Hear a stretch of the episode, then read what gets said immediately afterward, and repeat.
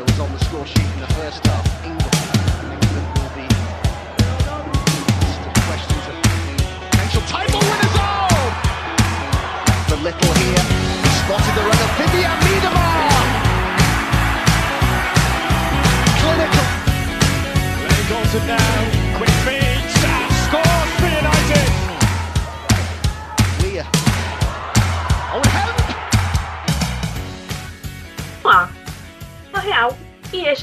episódio do Conexão FA WSL, o seu podcast de futebol feminino inglês do melhor campeonato do mundo segundo esse grupo.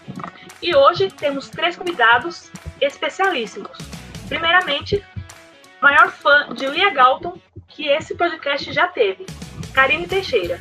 Olá, Karine. Dê suas considerações iniciais sobre o United, o líder do campeonato. Oh, pior que eu gosto bastante da Galton mesmo, desde a temporada passada. E nessa, né, mais uma discípula aí de, de Case Stoney.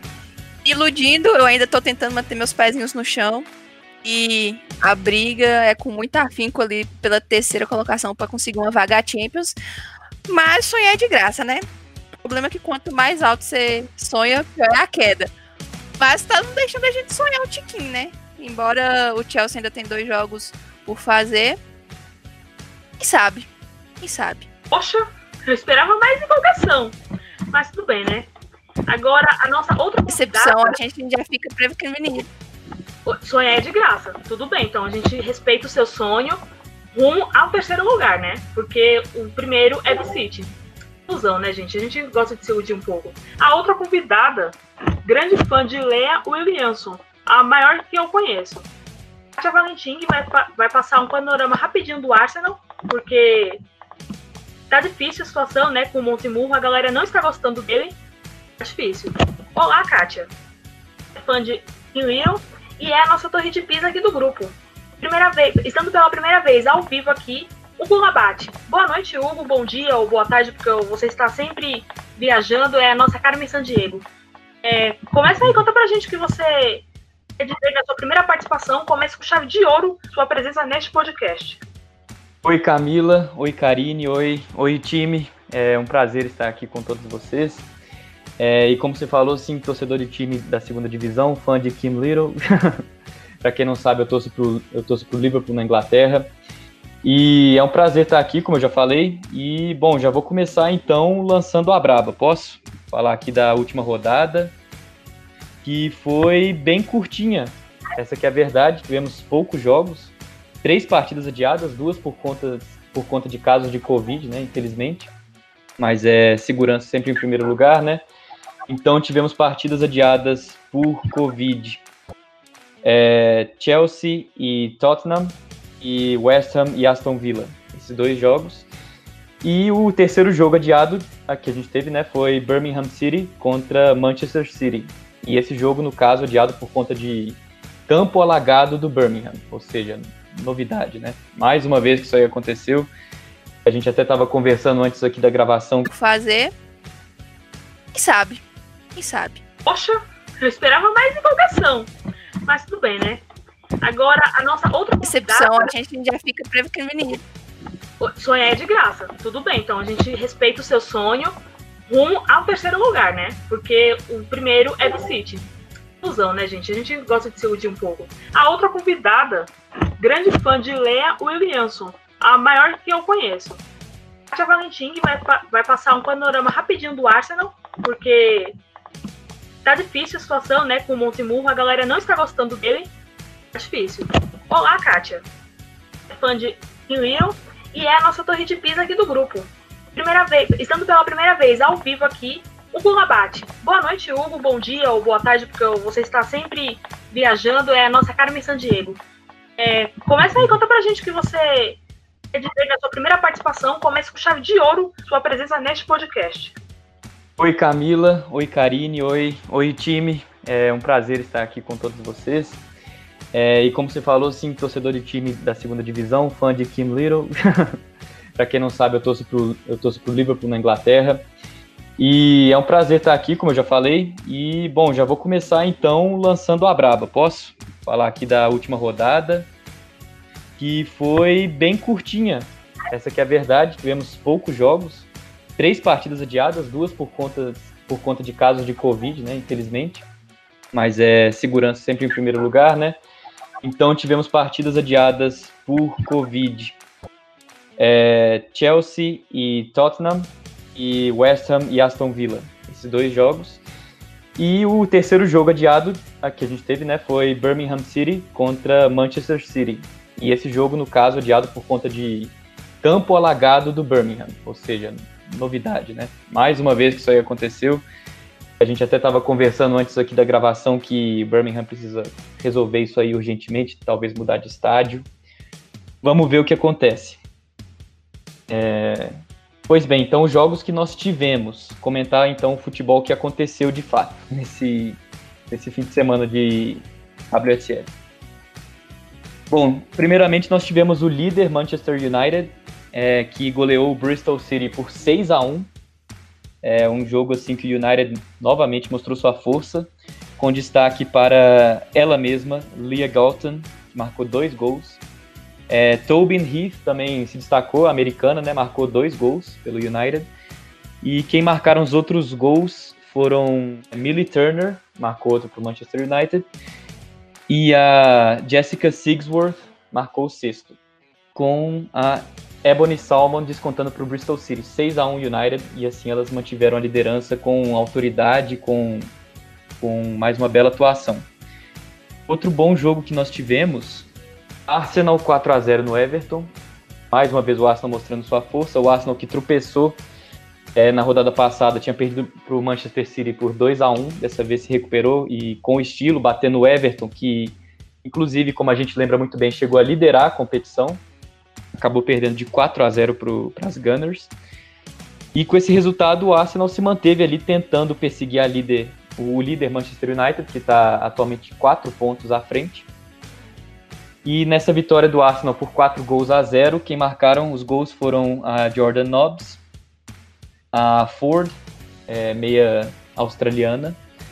Também tivemos o gol da Jennifer Beattie, escocesa, que inclusive vive um certo drama pessoal. Ela que foi diagnosticada com câncer recentemente, né? Mas segue jogando, segue treinando com suas colegas, e inclusive foi às redes nessa rodada. Foi um momento muito emocionante para ela e para as colegas.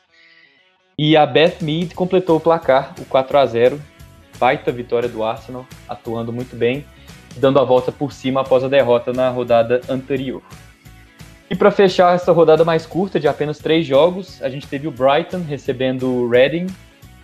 E o jogo que teve um início muito agitado, com muita chance de gol, muita chance de gol. O Reading acabou derrotando a Seagulls por três gols a um. O Reading abriu, abriu o placar, o Brighton empatou e depois o Reading fez mais dois gols, garantindo a vitória assim. E estes foram os jogos da rodada. E aí, gente, se vocês quiserem comentar um pouco a tabela, no momento a gente tem o Manchester United é, liderando com 26 pontos, 4 pontos à frente do Arsenal, como eu já disse antes.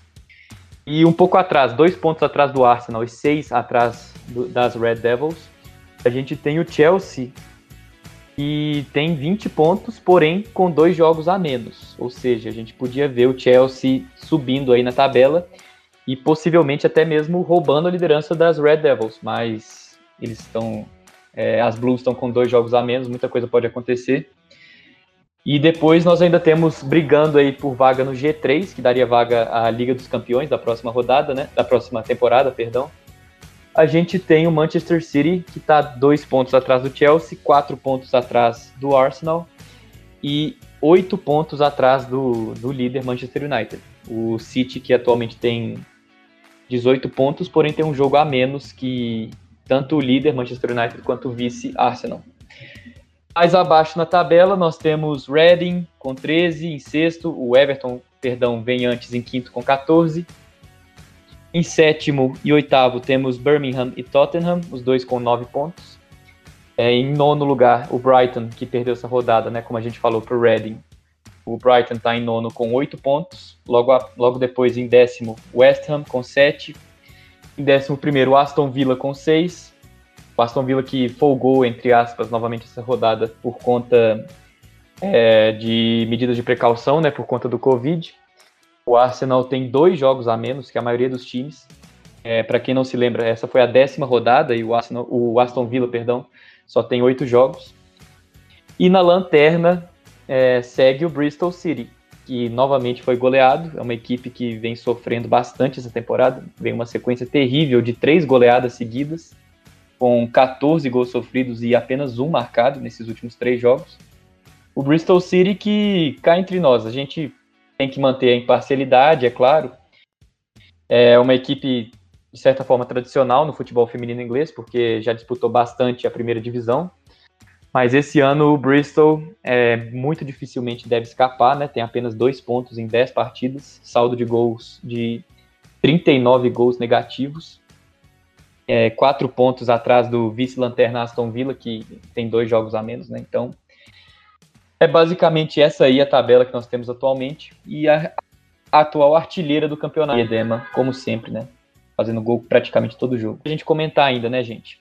Então, basicamente isso, o giro da última rodada. Perfeito, uma verdadeira aula aqui no nosso podcast, que mesmo que tivesse jogo também, o City também não ia jogar grande coisa, porque, como eu já disse nos outros episódios, o time ano, quando dá, que já é para Reading, é, não vem fazendo partidas consistentes, e o estádio do Birmingham, que é o Danson Park, agora com o nome Right, é, todo na alaga, todo fim de ano, vários estádios alagam, mas o do Birmingham parece o, o, Jardim Pantanal aqui em São Paulo, que é um bairro que todo ano aparece na TV porque alagou.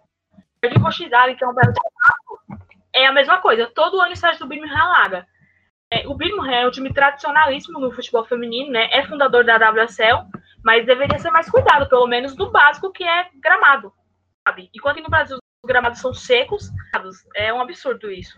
E agora eu vou chamar a Kátia, que ela fala do jogo do Arsenal. A Williamson presente, ela já acha que o Arsenal vai perder, quando na verdade ganhou. Então, Kátia, por favor. E eu, eu acreditei que o, que o Arsenal perderia, mas é, acabou que conseguiu aí vencer 4 a 0 A, a Lécia se esforçou bastante para entregar algumas, alguns gols ao, ao Everton, mas o Everton não estava muito disposto a aproveitar. O Everton, que desde o início da temporada agora entrou meio que numa, numa queda de rendimento, né? O, o time começou muito bem a temporada, mas de repente aí começou a, a despencar. Não despencar assim, mas dar uns tropeços. Claro que é que o Arsenal ainda é um, um dos melhores times da, da Inglaterra, ainda é ali o G3, G4. É, inclusive está na segunda colocação do campeonato, se eu não estou enganada, mas isso é só porque o Chelsea tem jogos a menos e porque o City demorou a engrenar. E é, eu falo isso desde sempre, mas custa nada reforçar, né? Fora Joey Monteburro. Maldade, coitado. lindas palavras, lindas palavras, Kátia. Estou encantada com esse carinho que o Joey recebe aqui da nossa torcedora e impressionante que o Everton começou muito bem. Tem, um, tem grandes jogadoras, conseguiu trazer a Valerie Govan, mas deve ser isso, né? Trouxe a Govan, foi punido aí com essa sequência. Tem a Cristiança, que eu acho uma excelente jogadora. Tem a e goleira. Ela estava muito bem, né? Sim, ela estava muito bem. Tem a McNiver, que é uma goleira muito promissora. Mas alguma coisa desengrenou ali. O Willie Kirk não vai, não, não acho que ele vai cair por isso mas ele tem que tomar alguma providência, porque a tendência é ficar na mesmice. Puta, por causa da, do gol sofrido? Fiquei. Mas nem vou culpar nada a Herpes, não, porque acho que ela fez uma boa partida, salvou ao menos uns três, é, uns três gols do Bristol. E de destaque, é, a Ona tá jogando muito bem. Acho que ela tá bem melhor na direita do que na esquerda, como foi quando ela começou, lá nos primeiros jogos da temporada. É, a zaga, a McManus vai ter que comer muito feijão para conseguir voltar e sentar a Amy no banco. Realmente a dupla parece que se encontrou. E a McManus teve até a chance, né, contra o Everton lá pela da liga que a gente vai falar aí mais à frente e errou tudo. É impressionante como ela erra a saída de bola. Tipo, toda saída de bola dela é perigo para o adversário. Toda, toda ela tá muito mal, nossa senhora. E destaque a Galton, sempre fui fã dela, sempre gostei muito. Ela pecava demais na finalização. mas tem se acertado nesse quesito. E a Casey começou é, colocando ela de lateral esquerda para conseguir colocar a Tobin de ponta esquerda. E isso foi terrível, terrível mesmo. Mas agora ela, pelo menos, né, numa coisa assim, ela amoleceu um pouco aquela cabeça dura e tá colocando a Toby com mais é, liberdade. Ela começa o jogo de ponta direita, mas ela hora tá no meio, hora tá de centroavante, hora tá de segundo atacante. Ela tem muita liberdade para flutuar ali e fazer o que bem entender. E eu acho que ao lado a Lia é realmente as duas principais jogadoras do United. De início, ela assim, eu acho é muito muita empolgação, mas eu acho que mais por conta do nome. Mas quem acompanha o time vê que hoje a empolgação não é só por conta do nome, ela realmente tem sido um diferencial muito importante nessa campanha. E o United era um time muito jovem. Nessa temporada que começou a trazer jogadoras mais experientes, como ela, a Prez, a Lucy, que até machucou. Mais do que dentro de campo, qualquer tipo de distribuição, eu estou levando muito em consideração a fora de campo a Tune, a Lauren James, todas essas atletas mais novas e que são destaques, pontuado muito sobre a questão da, principalmente da Tobin, importância dela, e acho que esse foi o ponto importante se fosse para destacar, sabe? O time hoje está mais encorpado, eu ainda acho que em termos técnicos não tá tão bom como foi a última temporada, que criava, tipo, muito, muito, muito, muito mesmo. Era absurdo que o United tinha de volume ofensivo. Mas nessa temporada eu vejo um time mais equilibrado, mais consciente do que fazer. Era muito frágil psicologicamente. Era tipo, sair atrás do placar esquece. E nessa temporada tem sido diferente. E eu credencio isso muito também a chegada dessas peças mais experientes. Perfeito, que análise espetacular. É, agora eu fiquei triste, porque tivemos jogos do Arsenal, do United, mas não teve City. Eu não tenho muita coisa para dizer do meu time. A não ser que venceu o Arsenal no jogo passado. Nesse jogo eu, era, ia ser mais um show da Mills. E as melhores do time até aqui. A Ware já tem cinco assistências. Ela jogou Champions e contra o Arsenal ela distribuiu assistências. E eu tô preocupada agora que você citou a Tobin agora, né? Você citou a Press, Karine. E no City tem a Mills, que machucou de novo, a menina dos ossos de vidro, toda hora se machuca. E é, a minha preocupação é já com a renovação, já pensando no, na temporada seguinte, porque a Mills parece que joga a vida toda no City, sendo que ela chegou há alguns meses. E uma jogadora como ela não acha assim com facilidade, não encontra. E aí a minha preocupação agora é mais com a permanência dela. Infelizmente, isso é uma pandemia, pode ter aglomeração, a vacina está chegando aos poucos, mas como já começou na Inglaterra, né, a vacinação, eu espero que todo mundo já se vacine até abril para poder fazer campanha lá na casa dela, juntar aquele aglomerado mesmo na porta dela e pedir para ela ficar, porque é, vendo hoje, não à toa, ela foi eleita jogadora estadunidense do ano, Mills. Porque o papel que ela vem desempenhando é espetacular no time é bem difícil, praticamente impossível pensar em um time sem ela já. É, e, o, e o problema da NWSL, vamos abordar esse tópico daqui a pouco, mas já adiantando, é que são contratos muito curtos. E aí o, o clube fica praticamente chupando o dedo, porque como estava com aquela atleta, tudo bem, assinou consciente que é só uma temporada, talvez renove, porque tem essa possibilidade. Acredito que a dupla do a dupla do United também tem essa cláusula de renovação, caso desejem. Mas campeonato estadunidense não deveria ser atrativo para elas. Não é o inglês, por exemplo. O inglês tem todos os seus problemas, todas as reclamações com a FA, mas é um campeonato atrativo, é um campeonato competitivo. É guardado as devidas proporções com a Premier League. Você sabe até que pode ganhar, mas sempre tem aquela surpresa. Como foi no começo o Everton. O Everton era a grande surpresa até aqui. E aí, tudo bem, acabou voltando para o de sempre, mas é, essa força que a WSL tem deveria ser um atrativo para que elas fiquem. Então eu torço para que todo mundo esteja vacinado lá na Inglaterra para poder fazer essa campanha na casa da Mills, para pelo amor de Deus, meu anjo, fica no clube. É, agora vou trazer um áudio aqui muito importante. Na verdade, são dois áudios. São nossos, nossos participantes, que é a Patrícia e o Ardo. é, eles gravaram sobre o jogo do Arsenal. Vou colocar um, um, seguido do outro mesmo, porque eles têm algo em comum, que é Joey Alves. Grandes fãs de Williamson que já não aguentam mais o coitado do Monte Burro. Não posso falar isso porque eu acho muito engraçado, mas, enfim. Então, o primeiro áudio é o da Patrícia, que ela vai trazer o, o panorama dela sobre o jogo. E em seguida vem o Eduardo, que por força maior não está aqui conosco, mas deixaram a opinião deles sobre o jogo. Fala galera, aqui é a Patrícia Zene. Hoje, infelizmente, não estou participando aí da gravação com vocês, mas não posso deixar de dar a minha contribuição nesse último Conexão WSL do ano de 2020. E, claro, eu não poderia deixar de falar do Arsenal. É, a temporada do Arsenal foi uma temporada, digamos, mais ou menos. É, o Arsenal continuou ganhando dos times mais fracos e perdendo para os times mais fortes. Mas uma coisa me chamou a atenção nessa última rodada, no jogo Arsenal e Everton, que é a facilidade que o Arsenal tem de jogar quando o meio-campo não está bem marcado. O Arsenal sai muito bem com a bola, trabalha as bolas muito bem. O Everton estava perdidinho no começo do jogo. É, o Arsenal ali abriu 2 a 0 já logo no começo.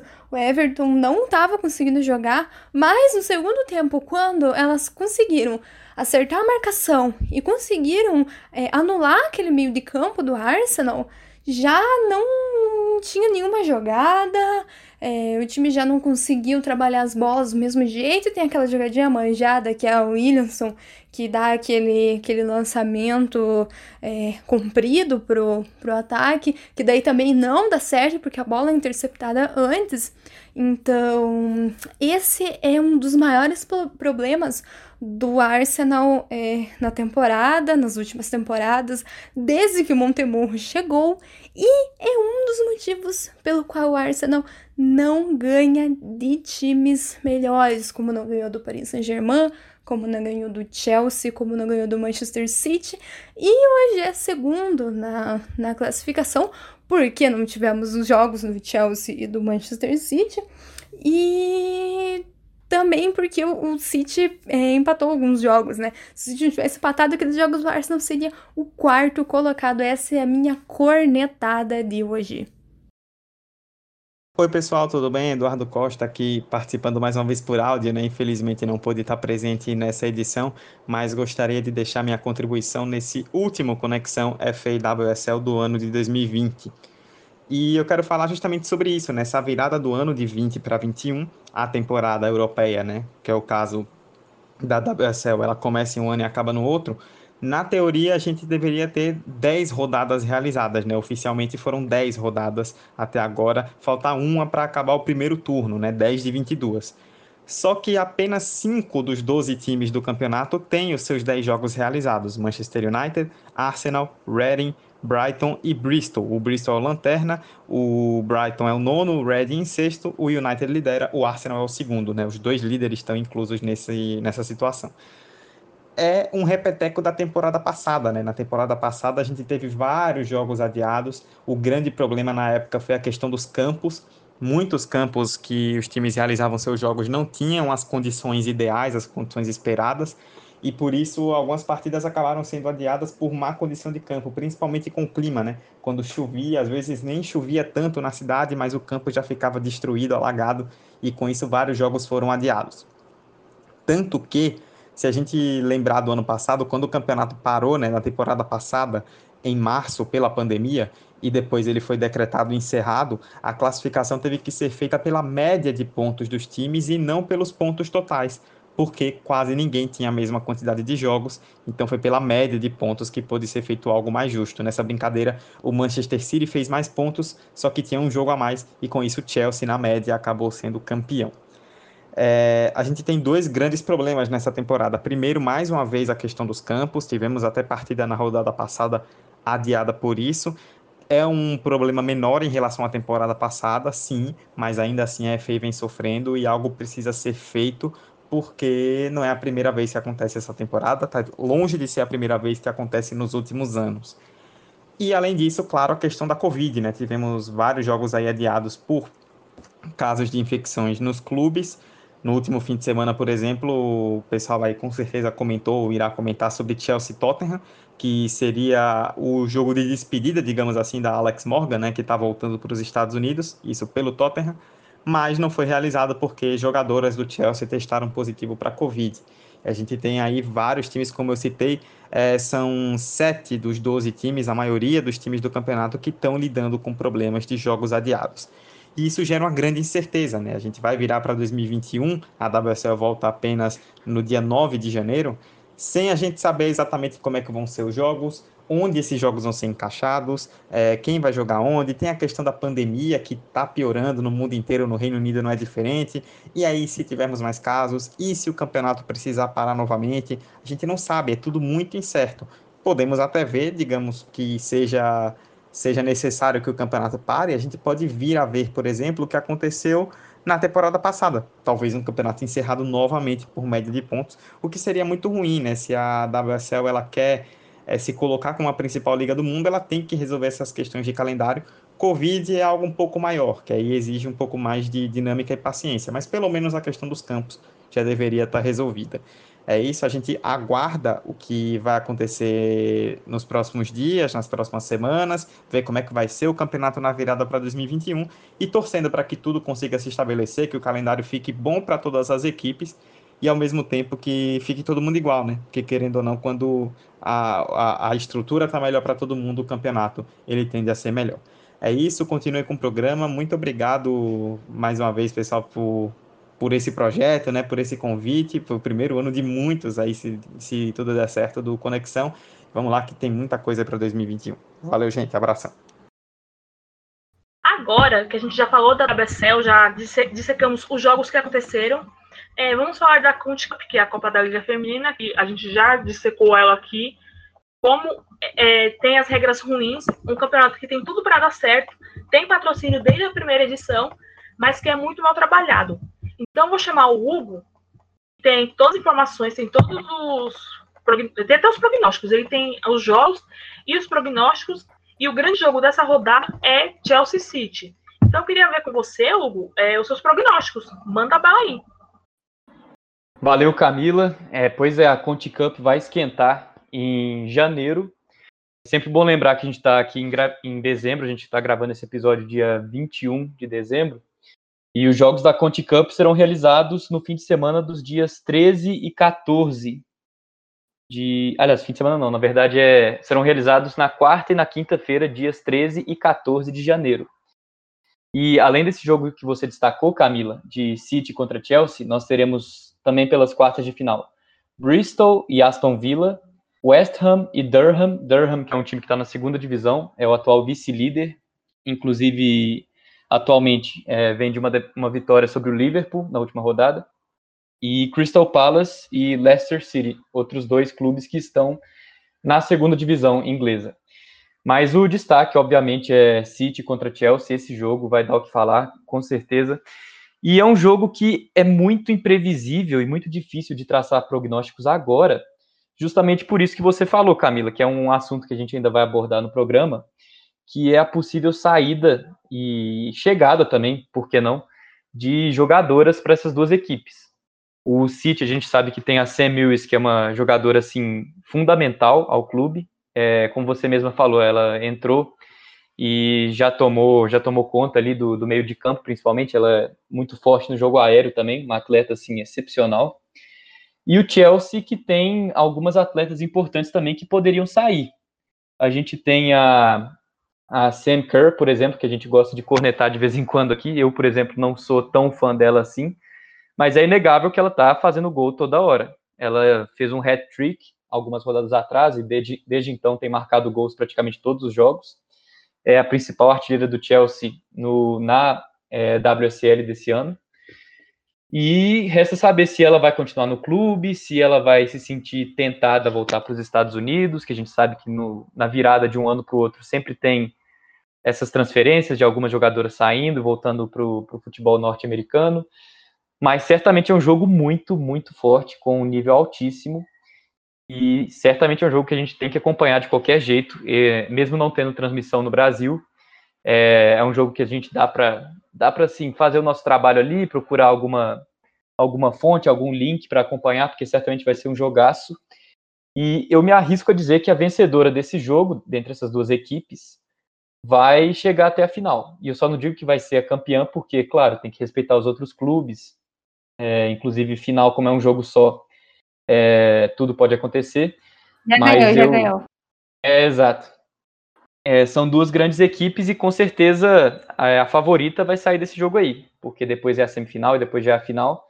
E tanto o City quanto o Chelsea são equipes que em qualquer campeonato que entram estão ali para brigar pelo título. Então, certamente vai ser um grande jogo. E vamos ver o que acontece aí nas, na janela de transferências para ver que equipe chega mais forte e que equipe chega mais desfalcada para esse grande duelo. É uma coisa interessante é que nos confrontos de, entre City e Chelsea no Academy, lembrando que o jogo é único e vai ser em Manchester, o, o Chelsea só ganhou uma vez em mata-mata. Nunca em quartas, é sempre em semis. Né? Já disputaram acho que umas quatro semis entre Copa da Liga e Copa da Inglaterra, e a vantagem é do City. Isso significa absolutamente nada. Mas é uma coisa que a torcida do City, no caso eu, estou me apegando. Mas realmente é um jogo muito difícil. Teve City Chelsea já essa temporada pelo, pelo campeonato e o City erros de arbitragem.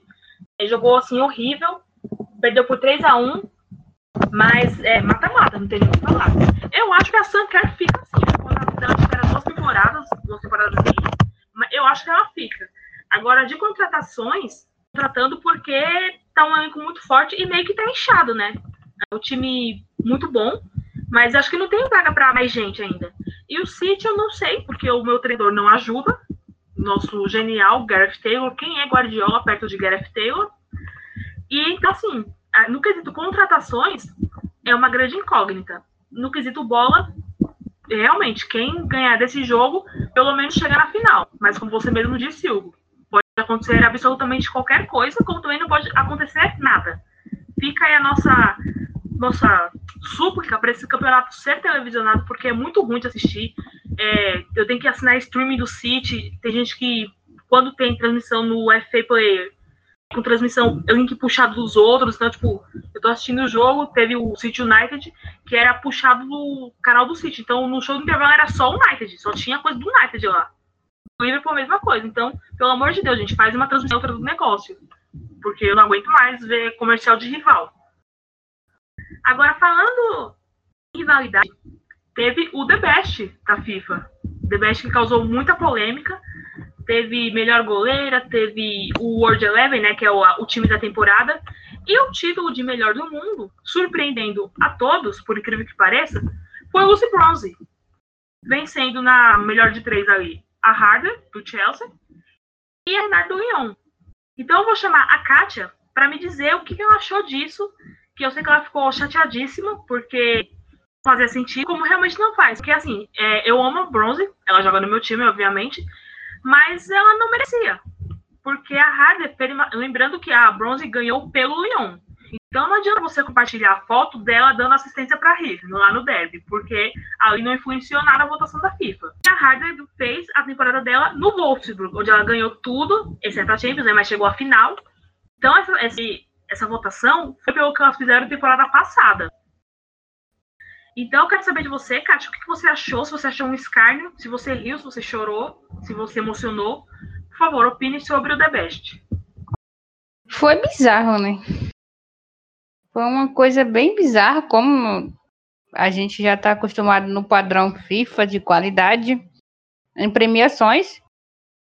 É, eu sei que a gente vai falar, ah, mas foi a temporada que ela passou no Lyon. Sim, mas a bronze não foi o grande destaque do Lyon, então aí já deveria meio que entrar em xeque.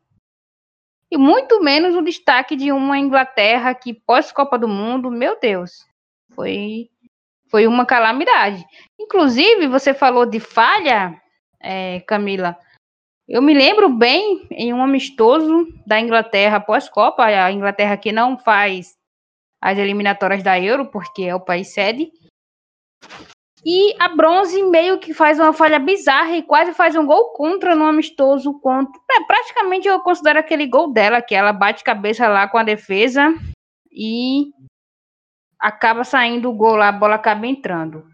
Por que eu citei esse lance? Porque esse lance representa a temporada da Inglaterra. A temporada da Inglaterra pós-Copa do Mundo é muito ruim. Foi muito ruim. Tanto que muita gente pedia até a saída do, do Vadão inglês. E como que ela não foi destaque de uma Inglaterra que não foi bem? Como que ela não foi o grande destaque do Lyon?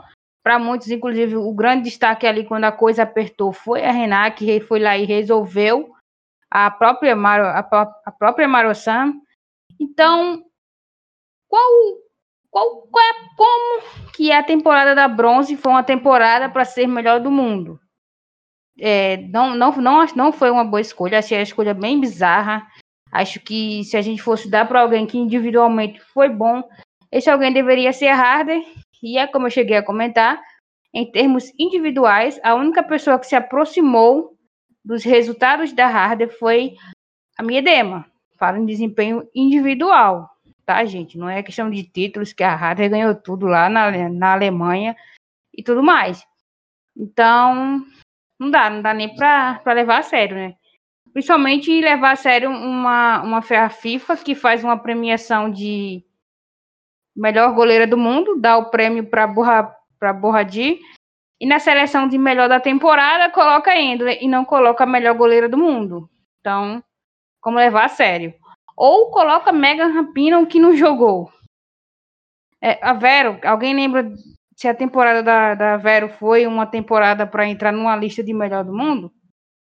Não. A própria Hit, que pouco jogou, porque se a gente for considerar, as partidas da Hit que ela está bem é depois do período da premiação, que é o início da temporada 2020-2021. Então, é, não que a lista esteja toda ruim, não é isso, que muita gente, ah, a lista tá uma bosta. Não, tem muito nome coerente ali. Só que o, os nomes que colocaram ali, digamos assim, por nome, né, o, de gaiato, que nem a gente costuma falar de onde eu venho, acabou que sendo tão bizarro ferrou com todo o resto da lista. As pessoas nem pararam para analisar o resto, simplesmente focou naquilo ali. É, inclusive, a própria Rapino falou que ela não deveria estar na lista porque ela não jogou, né? mal jogou. Ela foi até modesta, disse que mal jogou porque ela não jogou. Enfim, é, é uma premiação, foi uma premiação patética, muito ruim. É, critério, critérios não teve. É, Sarina, melhor técnica do mundo. Gente, o que, que a Sarina fez na temporada 2019, 2020? Ela, primeiro que ela nem devia estar concorrendo, muito menos ganhar. É, não dá, não dá para levar a sério. No fim do dia, como a gente até comentou num grupo, no fim do dia, a posição a escolha menos bizarra foi a, foi a Borradice e a melhor goleira do mundo. Para vocês terem uma noção. Sim, exatamente. Lembrando que na, no World Eleven, a Bright do Chelsea também entrou na, na lista, né? A da, da WSL foi a Bright, que também assim, é bem duvidoso, né? Ela é uma boa zagueira, mas assim, bem duvidoso. Eu, se, é porque eu não lembro se ela estava na lista, eu acho que não estava, mas a Kumagai, no Lyon, ela fez todo mundo, porque assim, a Renard merecia sim, mas a, a temporada da Renard, ela foi de sempre, que é sempre em alto nível. Então ela sempre foi assim, alto nível. Aquilo é o de sempre dela. Então, por isso que na minha lógica, era para dar Harder, porque a Harder foi fenomenal. É, e lembrando que, assim, as jogadoras de futebol não assistem futebol feminino, viu, gente? Não pensem vocês. Vocês veem a Andressa Alves assistindo, a Mark assistindo, uma ou outra, mas, assim, é exceção. Isso já foi discutido, inclusive a Houghton, quando ela, ela foi no podcast, acho que do Jamie Gardner, do Liverpool, acho que é dele. E ela falou que não assiste futebol feminino, ela assiste Champions League, tipo, é um direito dela, não é crítica. Mas o pessoal caiu matando em cima, porque onde já se viu, a jogadora não assistia futebol feminino. Se você for colocar em é, uma balança, os homens também não assistem futebol masculino, tipo, Messi, Neymar, os caras jogam videogame o dia todo. Mas elas iriam na hora de votar, porque a votação do, de melhor do mundo é feita por jogadoras e capitãs, não, jogadoras capitãs e as jogadoras e treinadores. O World Eleven é meio que geral, são dois colégios diferentes, o que também é um absurdo, deveria ser as mesmas pessoas votando tudo. E deveria ser da Harvard, gente, não faz sentido algum, não é? Sabe, a votação toda errada, e realmente, se você colocar em pratos limpos, a Borradi foi a melhor, porque ela pegou pênalti, ela ganhou uma Champions, teve a sua regularidade, que é de baixo nível, mas era o menos pior de todos, porque é uma verdadeira bagunça. As jogadoras, por mais que elas não assistam, elas jogam contra elas mesmas, sabe? Elas estão jogando contra si em algum momento, porque como a rotatividade no futebol feminino é muito grande, então todo mundo já jogou com todo mundo em algum momento. Então elas deveriam ter o um mínimo de, sabe, de saber o que está fazendo, porque não faz sentido tá a ver como você citou, tá a Bright, que é uma boa zagueira, como eu já disse, mas não deveria estar, e a Bronze é a melhor do mundo. Mas é aquilo lá, gente, é, segue o baile gostou, bate palma. Quem não gostou, paciência, porque no fim das contas ninguém vai lembrar, gente. A gente vai lembrar, tipo, dando risada, mas a grosso modo, X, sabe? Então, não peguem ar. Pode fazer a sua piadinha, o seu meme. Quem gostou, bate palma. Quem não gostou, paciência. É assim. É o que a gente tem que fazer, porque não é a primeira vez que acontece, não é a segunda. Na verdade, é a terceira vez que isso acontece de dar errado, porque foi 2017 foi errado, 18 foi errado, 19 foi duvidoso e esse ano, de novo, errado, digamos assim, né? Porque quem votou, 2016, pelo amor de Deus. né, Camila? 2016 que deram para Lloyd que passou a temporada lesionada. Isso mesmo. Bom, falando ainda sobre essas premiações da FIFA, principalmente, é, eu acredito que muitas vezes essas eleições sejam por política, puramente, né? É claro que, como as jogadoras e as técnicas que votam e que elegem as premiadas, eu acredito que muitas vezes elas votem muito pensando no conjunto da obra. Então, no caso, a Bronze, por exemplo, ela tem uma carreira fantástica. Ela é uma das maiores defensoras da história do futebol mundial. E eu concordo, foi um absurdo ela ser eleita a melhor do mundo nesse ano, porque apesar dela ter ganhado tudo com o Lyon, ela não foi, digamos assim, protagonista no título, inclusive tendo algumas falhas meio bizarras, totalmente fora do normal para ela, né? Que a gente sabe que ela é uma jogadora assim com um grau de excelência muito, muito acima da média. Então, imagino que na hora de votar, as jogadoras e as técnicas viram lá o nome da Bronze, pensaram que ela finalmente teve, assim, é, um título de muita expressão, é, que ela finalmente teve a chance de atuar por um clube é, cercada de estrelas por todos os lados. Então, talvez eles tenham pensado, é, esse ano vamos dar para Bronze, que ela merece. Ela já está há muitos anos aí meio que batendo na trave, chegando forte na disputa, mas terminando em quinto, é, terceiro lugar na votação. Então, acho que foi meio que isso que acabou pesando, mas eu concordo com você 100%. Eu acho que foi um absurdo, assim como em outras eleições de melhor do mundo, e a melhor goleira também esse ano foi, para mim, um, um absurdo. mas, é, enfim, prêmio da FIFA a gente tem que respeitar e a gente sabe que na, na prática mesmo, a melhor do mundo não, não é ela. Mas, mas ela tá ali, né? Se for para fazer uma seleção do mundo, mesmo que ela não fosse possivelmente a titular, ela estaria ali na, na reserva, talvez, porque a bronze realmente, no conjunto da obra, ela é espetacular, né? Exatamente, né? No conjunto da obra, perfeita, mas esse ano aí não deu muito certo, não. É, e por último, mas não menos importante, é, a gente está aí no fim do ano, né? Natal chegando, e tem chegadas e partidas. Eu vou começar com as saídas, porque os contratos de algumas jogadoras com a WSL já encerraram. Eu quero saber primeiro de você, Karine, qual a sua expectativa para Press e para Riff, se elas vão permanecer para a sequência temporada, se há possibilidade de renovação, se você acredita numa renovação delas, porque a Morgan já foi, o Tottenham e a Morgan já, já foi porque a gente também não adianta nem tirar sal, porque o contrato dela com o Tottenham era só de seis meses. E foi até menos, porque a WSL começou em setembro, ela demorou a engrenar e ela veio só para manter a forma. Ela não veio para jogar, nem jurar amor ao Tottenham, nem nada. Outra que tá indo é a Denise O'Sullivan, que é do, era do Brighton, né? Tá voltando pro North Carolina. E em breve, eu não sei se já. Até onde eu vi aqui na gravação de hoje, a Jess Fisher, também está indo embora, retornou, vai retornar para o Rain, né? Dos, dos Estados Unidos porque também encerrou o contrato em dezembro, né? Inclusive ela jogou nesse, nessa rodada fantasma, praticamente. Ela marcou dois golaços, assim, se despedindo em alto estilo. Então eu quero saber de você, Karine, suas expectativas para a sua dupla estadunidense. Então, parece que tudo passa muito pela classificação ou não do United da próxima Champions. Seria um atrativo a mais para tentar convencer elas a permanecerem. Particularmente, a Tobin, eu gostaria muito que ela continuasse. Claro, vivendo um bom momento, tem sido muito importante nessa campanha que o time vem fazendo na liga.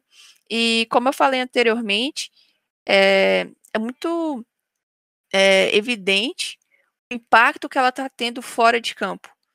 E é sempre bom a gente lembrar que o projeto do United ainda é muito novo comparado a Arsenal, Chelsea, City, e que às vezes quem não acompanha muito é demais pelo nome do clube, mas em termos de tradição no futebol feminino profissional, a gente ainda está muito atrás dessas três equipes. Mas é, trazer uma jogadora como a Toby, como a Press, importante, porque era um time muito novo, ainda não é um, uma equipe acostumada a vencer e era muito frágil psicologicamente. Quando che chegava o momento de decidir, é, a gente sentia falta de alguém que chamasse a responsabilidade, que não despejasse isso na James, na Tune, que tinham menos de 20 anos à época. E nesse quesito, a Tobin tem sido falada pela, por elas duas, pela própria Casey Stoney, é, da importância de ter um atleta vencedora, é, experiente, que não foge. O jogo contra o derby contra o City mesmo, o que ela tinha falado ali antes, dado uma provocada, sei lá se a gente pode falar assim, é, e na partida, aquele dentro de 2 a 0 em casa, o time não estava bem. É, seria na temporada passada um jogo já fadado a derrota pra gente.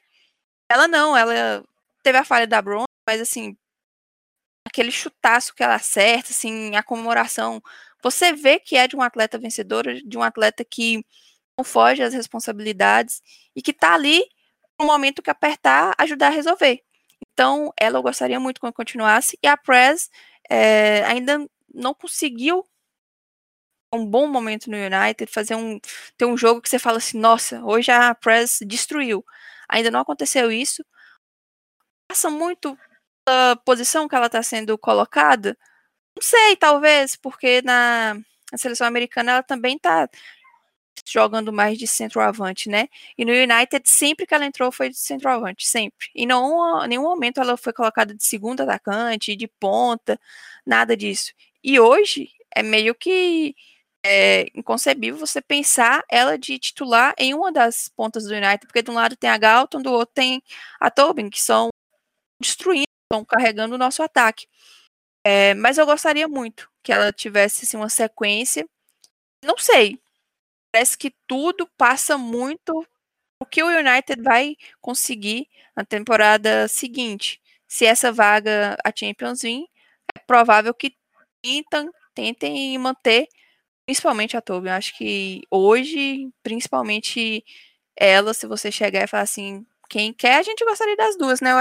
Por isso que eu tô falando, não só analisar o futebol dentro de campo, que óbvio é o mais importante, mas é, um, um grupo tão jovem e indo para uma competição a mais importante europeia, dá para você também é, descartar assim duas atletas do quilate delas, né? Ah, sim, com certeza. Só quem tem a ganhar é tanto o NAD como as jogadoras, comissão, todo mundo, e também o próprio campeonato, que é uma forma de ter mais visibilidade, né? Uma atleta desse porte. Já o Arsenal não tem nenhuma estadunidense, mas tem a Ethel Ford, australiana, que foi draftada no mês passado. O draft de expansão, não sei se todos os ouvintes sabem, eu também não sei muito, mas o que eu sei é como se fosse o draft normal da, de todos os esportes dos Estados Unidos, mas para ajudar a ter um time novo, que é o Racing Louisville, do, do Kentucky, que é onde tem o KFC, e a Kathleen Ford novo. E uma coisa que chamou a atenção de alguns, alguns torcedores do Arsenal que eu vi nas redes é que eles estão divulgando as draftadas, que são de vários países, e estão usando a cara da, da Ford assim, como se nada estivesse acontecendo, como se ela não fosse uma atleta do Arsenal, que está em plena temporada e etc. Porque os direitos de imagem, é, os Estados Unidos são tão bizarros nesse assunto, que os direitos de imagem dela não pertencem a ela, pertencem ao clube. Se você, torcedor ou não do Arsenal, vir a cara da Ford com esse time novo, não se preocupe, porque eles têm sim autorização para usar a cara dela de boas. Eu queria ver com você, Kátia, o que, que você acha? Se ela fica, se ela sai, é... o que, que vai acontecer? Porque o Racing tá usando a cara dela direto. Você acha que ela fica, se ela sai? Se, ela, se você quer que ela fique, né? Se ela tá agregando ao time, etc. Bom, eu, eu percebi, é assim, no começo eu fui bem crítica da contratação dela, vou ser bem sincera. Eu não acreditei muito, mas aí ela chegou e, e fez o que uma jogadora tem que fazer. Ela jogou e mostrou serviço. Ela tem, tem feito uma temporada muito boa. Acho que os números delas os números dela é, só estão abaixo da, da Miedema. Miedema, né, gente? E tá muito bem, eu acho que ela se encaixou bem no clube e tem, tem sido titular na maioria dos jogos. Eu acredito que possa ser que ela fique. É, eu acredito que é, existe sim uma possibilidade dela ficar. Vai depender muito do que, que, do que quer fazer a Austrália da vida, né? Nessas próximas aí competições que vai disputar. E, e é isso, gente. Eu acho que existe sim uma possibilidade de que ela renove. Talvez outras australianas também não voltem para a WSL é, ficar naquela alternância, joga a NWSL, depois vai jogar lá os três meses de campeonato na Austrália.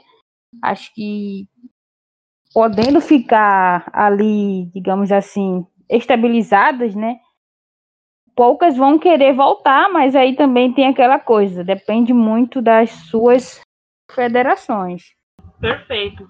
É, e assim como tá tendo, tá, está tendo saídas, também estão chegando atletas. E o Hugo ficou bem empolgado com a chegada de uma certa japonesa. Então vou chamá-lo aqui. Hugo, é, comenta com a gente as duas primeiras contratações de janeiro que, que você espera delas, é, o que, elas podem agregar ao campeonato, né? Quem são, por favor, as apresente. O, o público já deve ter visto, mas seria bom lembrar, né, que a gente está chegando.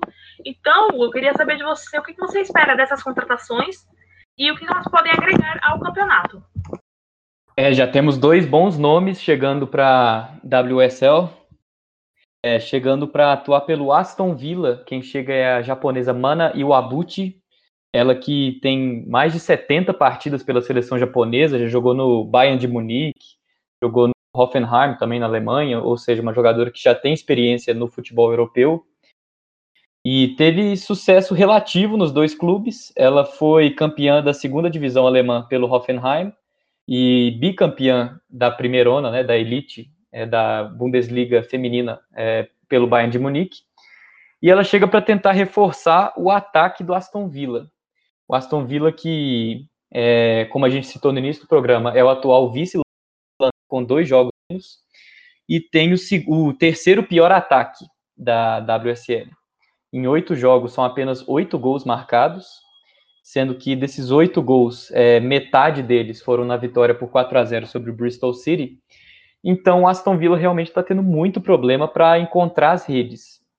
E eu, pessoalmente, eu já tive a oportunidade, ou talvez o azar, de ver alguns jogos desse time, porque o Aston Villa realmente não está jogando bem. É, eu, pelo menos, eu percebo que o time tem muito pouca criatividade. É um time que não consegue chegar ali dentro da área adversária, que finaliza poucas vezes nas partidas. Então, eu, sinceramente, acho que uma atacante não seria, digamos assim, é, a solução para o problema. É claro que ajuda, principalmente uma jogadora com a experiência da, da Iwabuchi, que tem 27 anos, é, mas ainda assim, faltaria mais algum nome aí para o meio de dar talvez a transição da defesa para o ataque, ou talvez para fazer já a ligação com as atacantes, porque o Aston Villa realmente está tá um time muito burocrático, muito previsível, e uma centroavante mesmo, como a, como a Iwabuchi, apesar dela atuar por outras posições ofensivas também, mas ela costuma atuar bastante como é, atacante mais centralizada. Eu não sei se seria é, a transferência ideal para o time. Já o Chelsea, o Chelsea tratou a sueca, que se chama Zetira Muchovic. A Zetira, é, apesar desse nome bem é, ex-yugoslavo, né, lá dos Balcãs, terminando em it, Ela é de família bósnia, porém ela é sueca, né? Nasceu na Suécia, representa a seleção de lá. É, a Zetira, ela vem do Rosengård, lá da Suécia, que é um clube muito tradicional, que vários atletas é, com passagem pela seleção sueca já atuaram. É um clube que já conquistou o campeonato sueco várias vezes. E ela chega para tentar pegar de vez a, a posição de goleira titular do Chelsea. O Chelsea que já teve a Berger, goleira alemã, já teve a Telford também atuando em algumas partidas no ano, mas nenhuma delas conseguiu assim pegar e segurar para si a posição de titular incontestável. Então, quem sabe aí uma, uma goleira um pouco mais nova, um sangue novo aí para o time não possa fazer a diferença. A Zétira tem apenas 24 anos, ela atua pela seleção sueca desde 2018, desde 2018 que ela é convocada regularmente pela seleção. Então, ela poderia muito bem é, aproveitar essa chance na carreira de atuar numa liga fora da Suécia, né? É, no campeonato mais competitivo do mundo, é, do futebol feminino. E se ela conseguir pegar e segurar para si essa titularidade, ela tem tudo para virar uma das goleiras mais promissoras da liga e é, subir bastante na carreira, inclusive conquistando a vaga de titular incontestável na seleção também. Então ficam aí essas duas primeiras contratações, a Iwabuchi para o Aston Villa e a Zetira Muchovic no Chelsea, goleira de 24 anos.